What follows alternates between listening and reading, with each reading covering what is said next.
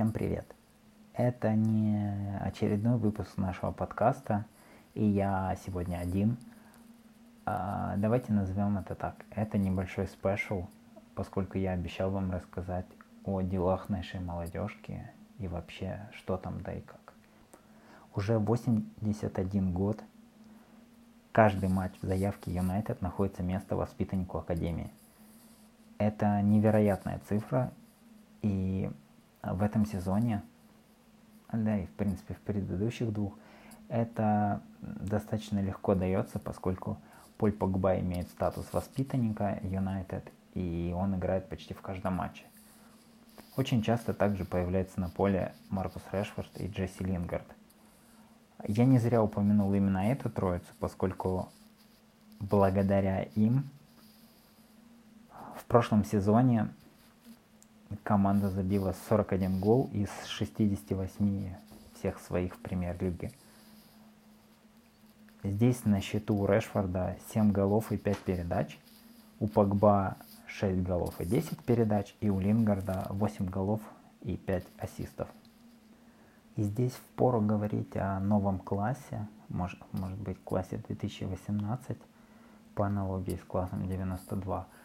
Но, к сожалению, а, дела и перспективы в Академии Юнайтед не так радужны, как кажется.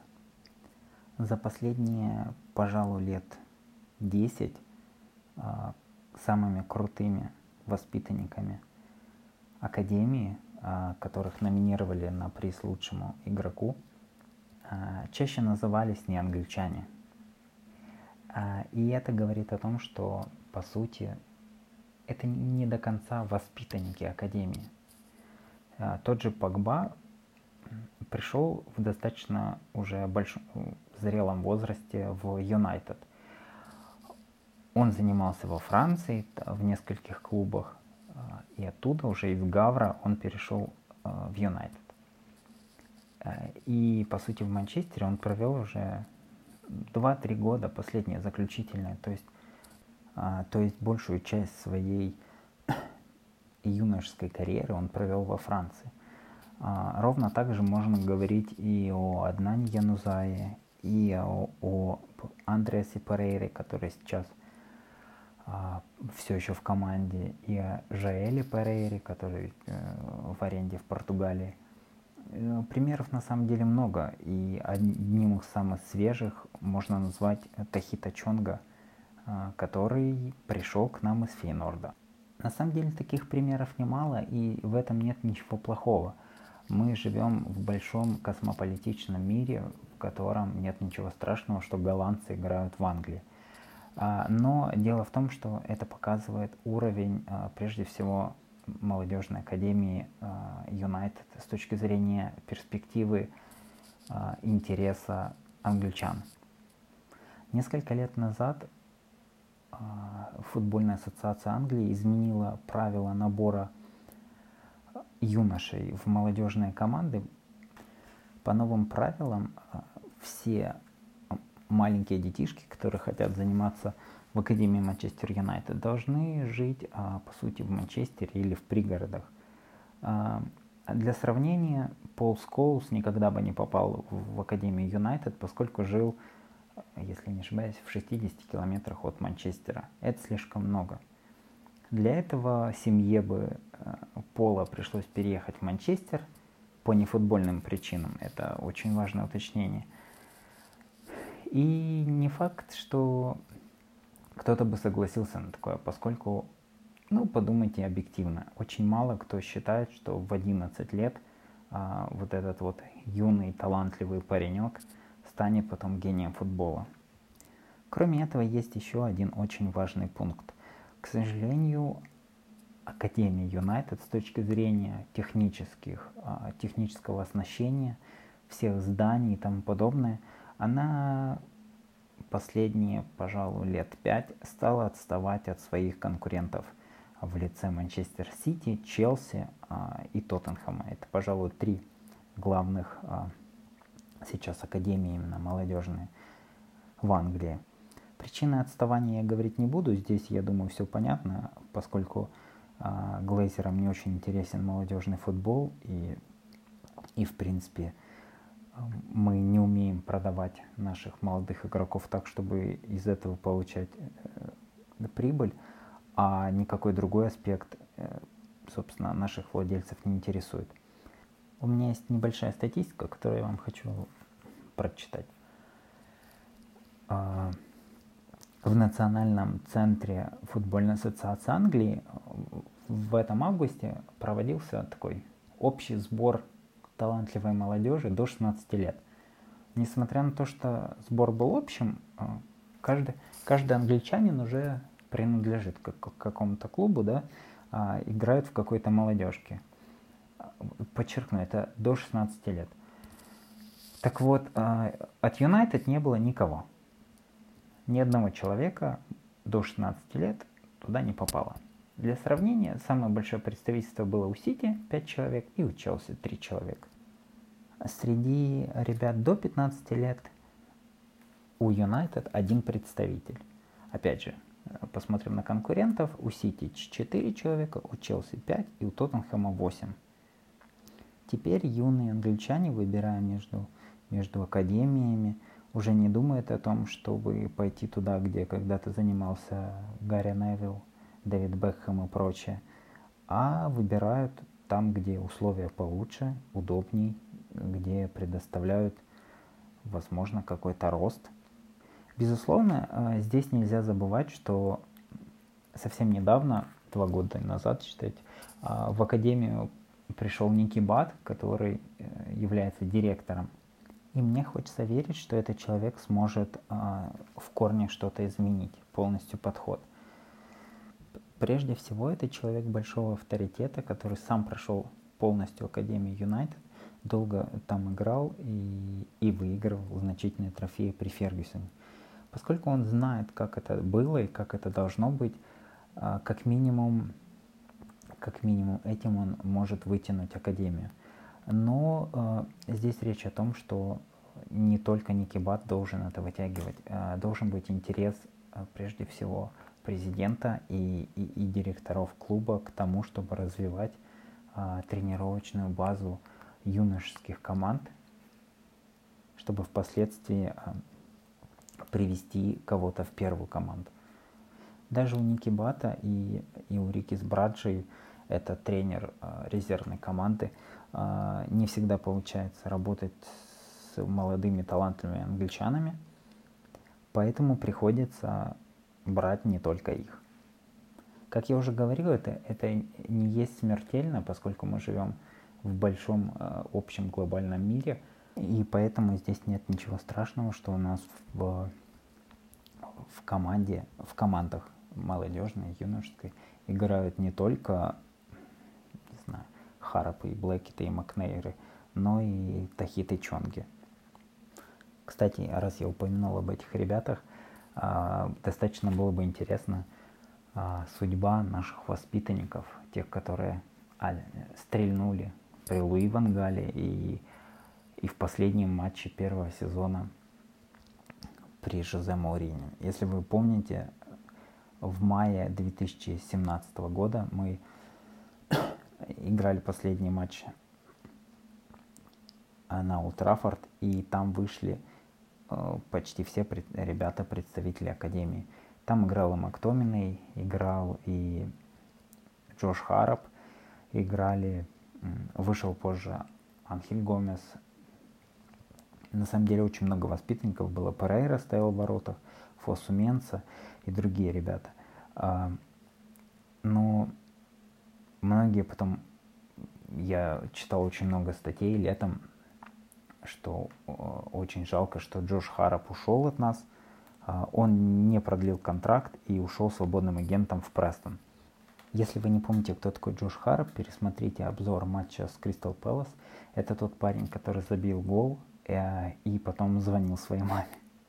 Ну, праздно, праздно вот так, будто звонит. А, так вот, он не продлил контракт, и все писали, боже, боже, как жалко, что этот парень уходит от нас. Но дело в том, что вот сейчас он уже второй год играет в Престоне, э, в чемпионшипе, и, по сути, не показывает ничего супер крутого. Он да, он играет достаточно часто, но его Престон на 18 месте, он не то чтобы там кардинально меняет футбол своей игрой или чем-то конкретным выделяется. А рядышком с Престоном на 20 месте расположился Рейдинг. И вот в Рейдинге есть такой паренек, вы его очень хорошо все помните, Тайлер Блэкет.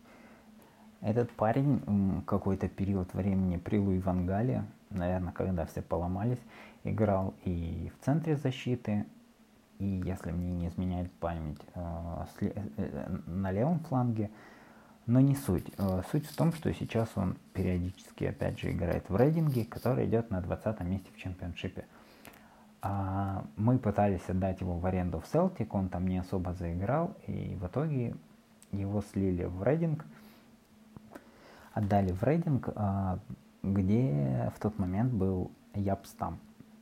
Пэдди Макнейра и вовсе в какой-то момент называли новым Аши, а, но Пэдди Макнейр сейчас сидит на банке в Миддлсбро. Да, конечно, команда идет второй в чемпионшипе, но он стабильно сидит на банке. У него два выхода в основе и пять на замену в этом сезоне. Это на самом деле лишь небольшой список из тех, кого а, из воспитанников Академии, которые в какой-то момент казалось, что должны блеснуть в первой команде, но по факту мы выпускаем достаточно средненький продукт. Да, кто-то мне сейчас возразит обязательно, что Маркус Решфорд, Поль Погба и Джесси Лингард а, играют, играют достаточно стабильно в основе. Есть еще Скотт Мактоминой, есть Андрес Перейра, и все они, а, собственно, числятся в заявке Манчестер Юнайтед. И я с вами согласен, это очень круто, но мне хочется видеть, что на нашим владельцам не плевать на нашу молодежку. А, возможно, как минимум, нам нужно изначально построить какой-то новый комплекс тренировочный. Пока что наши молодежные команды играют на нашем старом тренировочном поле, э, если они не берут Олтраф, которое, главная характеристика его, оно старое. Но долой упаднические настроения. Мы здесь собрались, э, чтобы обсудить перспективы, да, и какие-то возможности для будущих воспитанников Юнайтед заиграть в основной команде. А, когда-то мы обсуждали этот вопрос с Серегой, и он меня спрашивал, а если вдруг случится, что мы будем играть какую-то неважную совершенно игру, и можно будет выпустить трех-четырех ребят из резервной или Ю-18 команды э, вместе с основой. Кого бы ты взял? И у меня есть этот список. Я очень бы хотел видеть в первой команде э, Лио Коннора. А если кто-то подписан на наш телеграм-канал, то я не так давно писал об этом пареньке. Ему 18 лет, он ирландец, а, и он умеет играть как слева, так и справа в защите. Чем он крут? Тем, что он не деревянный. А, если вы хотите понять, на кого он похож, а, представьте себе Люка Шоу, только помладше. Это парень, который не стесняется ходить вперед, не выглядит деревом, когда ему отдают пас. Пожалуй, год назад или полтора года назад он забил очень крутой гол в стиле Марадоны, когда он со своей половины поля прошел, прошел до ворот соперника, попутно обыгрывая всех подряд, и забил гол. А, опять же, в чем его крутость? В том, что он правша, но он умеет играть левой ногой, а, умеет играть слева в защите, справа в защите. Недавно его вызвали э, в взрослую сборную Ирландии. Нет, не играть пока, но э, это, скажем так, аванс на будущее. Э, так очень часто делают, и особенно это принято э, в английских сборных, э, простите, в британских.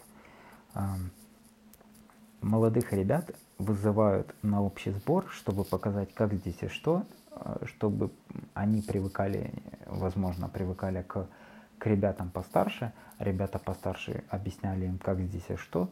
В общем, а прочувствовать дух. Так вот, Лео Коннора недавно пригласили в сборную Ирландии, и он ездил. Еще одним парнем, которого я бы взял обязательно в первую команду, это э, будет Рашон Вильямс. Это очень крутой центральный защитник, и крут он прежде всего не тем, что похож на Ice Cube, а тем, что он достаточно техничный, ловкий, при этом э, габаритный, у него есть корпус, и он умеет играть э, вверху, и, пожалуй, его не так уж легко э, обвести внизу. Э, для тех, кто смотрел наш э, предсезонный тур по США, Рашон вряд ли станет удивлением, потому что он там играл. А, играл, если не ошибаюсь, а, один, один тайм точно, целиком. А, и, и, и по-моему, один раз выходил на замену.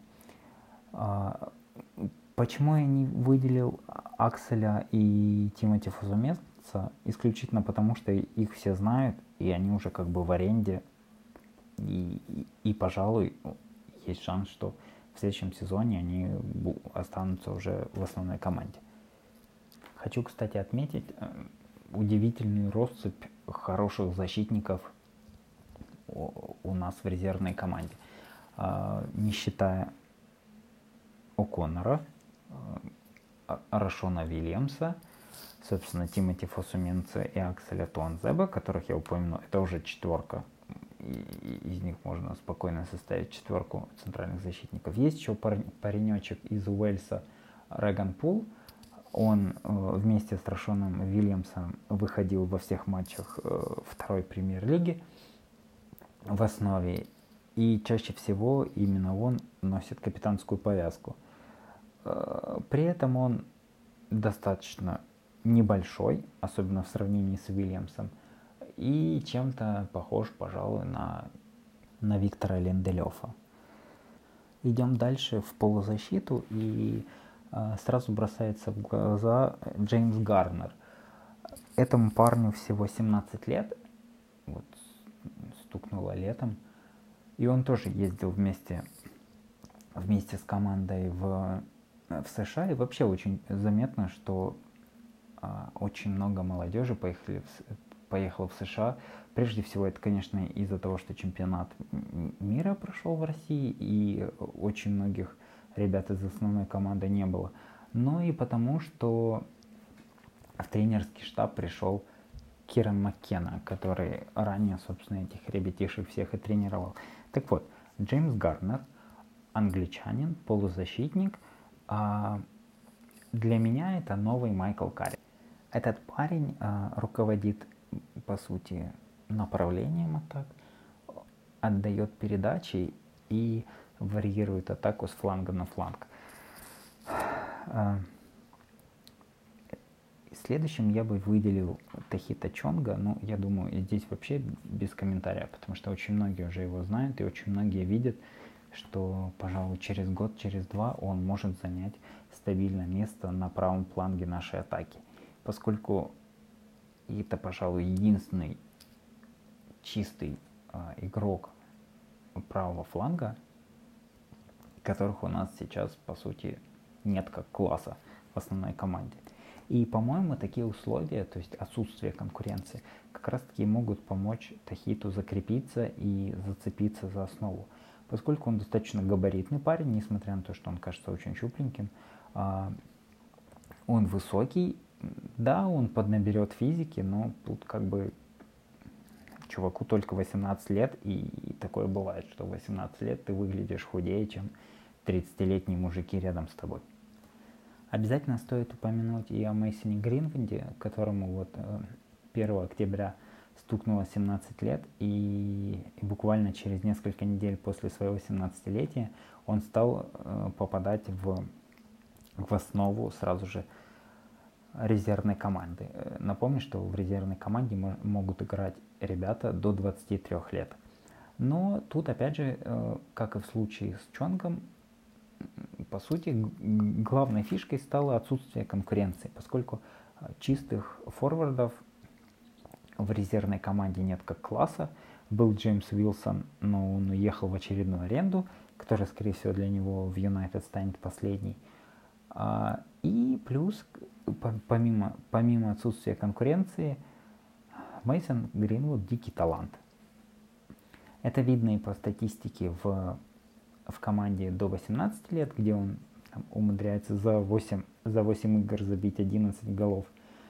А, видно это и по игре в резервной команде, где, несмотря на то, что э, с ним ребята два раза проиграли, но он забил гол и отдал одну голевую.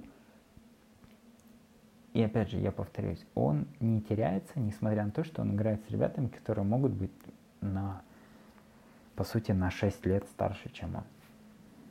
Но мне хочется сразу установить э, разговоры о том, что Гринвуда нужно брать в основу вместо Лукаку. Если честно, я очень хочу, чтобы его никто не трогал еще несколько лет. Мы видим, по сути, э, как сказывается такое пристальное внимание и так, такие ожидания. Мы это видим на примере Маркуса Рашфорда. Вспомните, как он выходил везде, да, и где бы он ни дебютировал, он обязательно отличался голом. Он забил в Лиге Европы сразу, он забил сразу э, дубль э, ворота Арсенала. Позднее то же самое было и с, со сборной Англии, и с Лигой Чемпионов. Но сейчас мир делится, по сути, на два лагеря. Те, кто считают, что Маркусу Решфорду надо срочно уходить из Юнайтед, и тогда он станет лучше Месси, Роналду и всех остальных вместе взятых, и вторых, которые считают его, э, пожалуй, очередным переоцененным английским футболистом. Как вы сами знаете, э, англичане очень любят своих, и поэтому их поддерживают. А, я, если честно, нахожусь где-то посередине, и именно поэтому я хочу, чтобы Гринвуда не трогали. Ему нужно спокойно расти, развиваться, и, и чтобы при этом а, каждую неделю про него не писали, э, где он должен быть, где не должен быть, почему Мауриньо не выпускает своего самого талантливого нападающего и прочее. Так уже было с Решфордом, так, по сути, после того преснопамятного матча с Кристал Пэлас было и с Анхелем Гомесом. А, его не могут отпустить, очень много а, тогда вышло материалов про него, а, но сейчас он просто хороший игрок резервной команды. К сожалению, такое влияние, к сожалению, опять же подчеркну, а, пошло не на пользу Анхелю. И это было даже видно, опять же, этим же летом во время а, турне по США, когда а, Мауриньо выпустил его там всего несколько раз, э, если не ошибаюсь, в сумме он провел минут 20 или 30 на поле за все за, за, за весь тур по США. Анхель Гомес жутко обиделся, по слухам поругался с,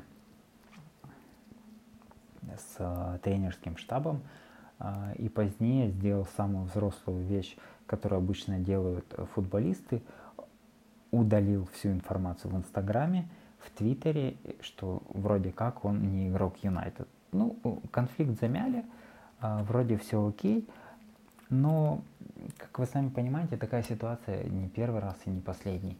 А, в этом году Анхель Гомес играет не в атаке, по сути, он играет третьим центральным полузащитником в резерве.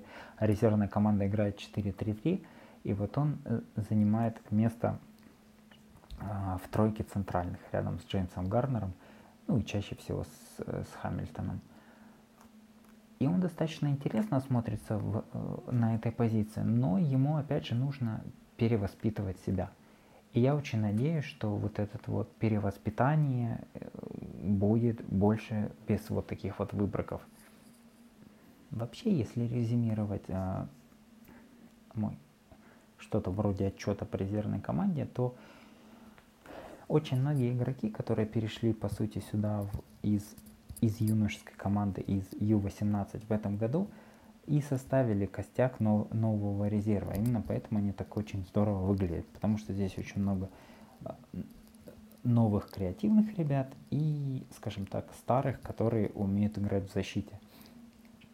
А, говоря же о перспективах, мне хочется отметить, опять же, что в последние годы чаще всего наша академия давала достаточно средненький продукт, который чаще всего оказывается в результате в чемпионшипе. Если мы вспомним э, Поля Погба и Джесси Лингарда, которые в 2011 году выиграли юношеский кубок, э, они не считались самыми талантливыми ребятами и, и, из той команды. Э, помимо них, там были братья Кин, да, Майкл Кин и Уилл Кин. К сожалению, у Вильяма очень много травм, поэтому он, по сути, не заиграл. Майкл Кин сейчас неплохо смотрится в Эвертоне.